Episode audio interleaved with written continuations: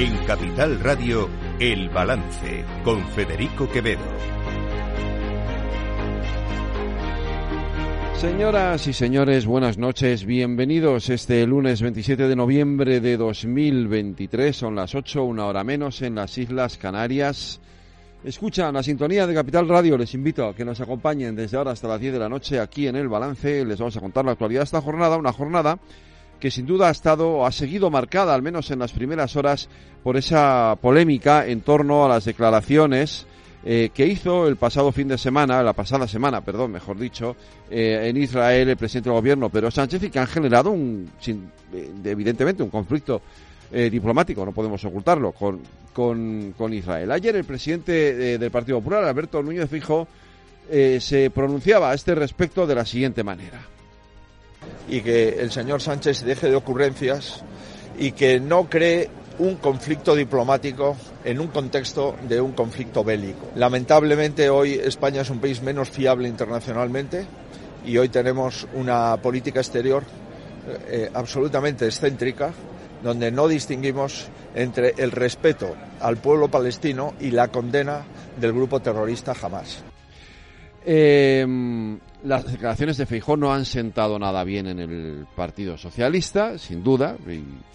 Eh, entiendo que entiendo que, mm, que tienen razones también para quejarse, porque ahora lo comentaremos, pero, pero hoy, esta mañana, Pachi López, el portavoz del PSOE, eh, llamaba hipócrita a Alberto Núñez Feijo.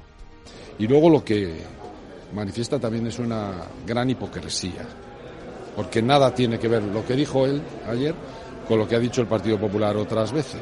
Y entonces, según le conviene, con tal de atacar al gobierno socialista, todo le vale. Bueno, esto era por la mañana, primera hora. Luego lo cierto es que, eh, digamos que el clima ha ido eh, cayendo, ha ido eh, suavizándose un poquito en torno a esta cuestión y a otras cuestiones.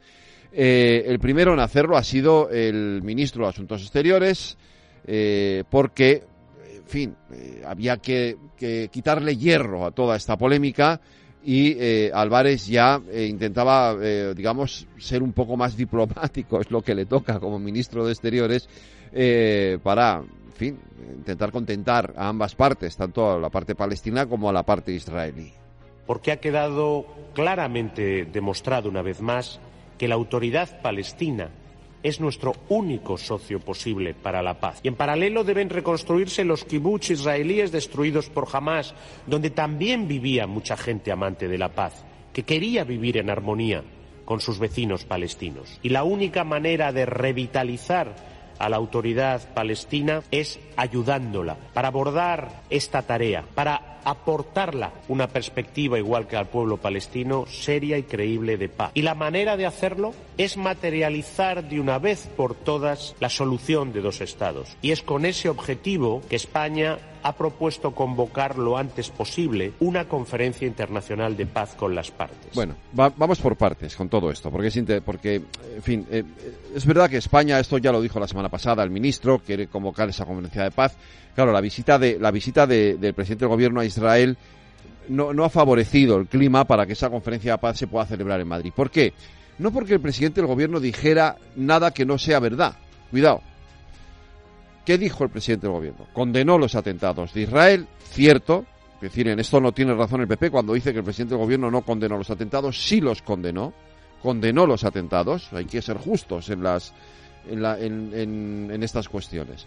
Condenó los atentados, condenó también, y hasta ahí no había problema, condenó también los eh, bombardeos indiscriminados que hemos visto, hemos visto cómo se han llevado por delante las vidas de centenares de niños y de, personas inocentes en Gaza, y en cualquier caso el derecho de Israel a defenderse, esto es una cosa que dijo el presidente del gobierno que creo que todos compartimos, el derecho de Israel a defenderse no implica la matanza indiscriminada de civiles, Creo que hasta ahí podemos estar de acuerdo. ¿Cuál fue, digamos, el punto de inflexión? ¿Qué es lo que generó la polémica o el conflicto? Pues cuando Pedro Sánchez le dijo a Netanyahu, o cambia usted o deja de tirar bombas sobre Gaza, o España reconocerá unilateralmente al Estado palestino. Eso es lo que, esa frase es la que eh, genera el conflicto diplomático, entre comillas. ¿Por qué? Primero, primero porque es absurda, es decir, España lo puede hacer, pero no tiene ninguna, no va a tener ninguna incidencia en, en,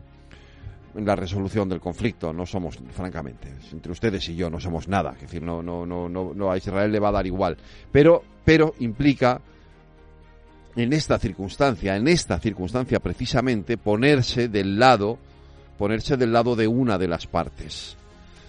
Que no quiere decir que no haya que ponerse del lado de esa parte, pero a lo mejor este no es el momento. ¿Qué era lo que tenía que haber hecho el presidente del gobierno en ese momento, como presidente de turno, además de la Unión Europea?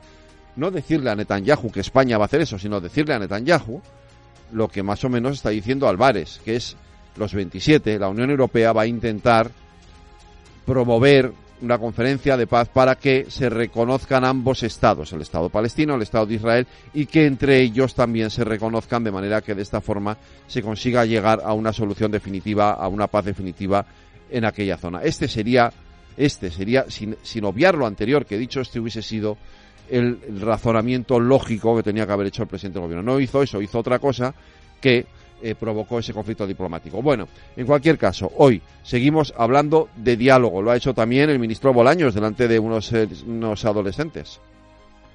Esta tiene que ser una legislatura de refuerzo del estado del bienestar, de refuerzo de aquello que hace la vida más cómoda, de aquello que hace la vida mejor. Y lo tendremos que hacer con un país cada día más habitable, que lo vamos a hacer, por cierto, honrando lo que fue la Constitución. La Constitución en el año 78 se aprueba gracias a un acuerdo entre personas diferentes, personas que pensaban muy distinto y personas que venían de lados casi opuestos. Y fueron valientes y hablaron y se entendieron y 45 años más tarde, todavía hoy la Constitución es una herramienta útil para nuestro bienestar y para nuestros derechos. Que, insisto, uno mira al mundo y se da cuenta que los derechos no caen del cielo, que los derechos hay que garantizarlos con la Constitución. Pues bien, una manera de honrar la Constitución es seguir su método, es dialogar, es hablar, es entenderse entre personas que piensan distinto, porque así hacemos nuestro país mejor. Ojalá, de verdad, ¿eh?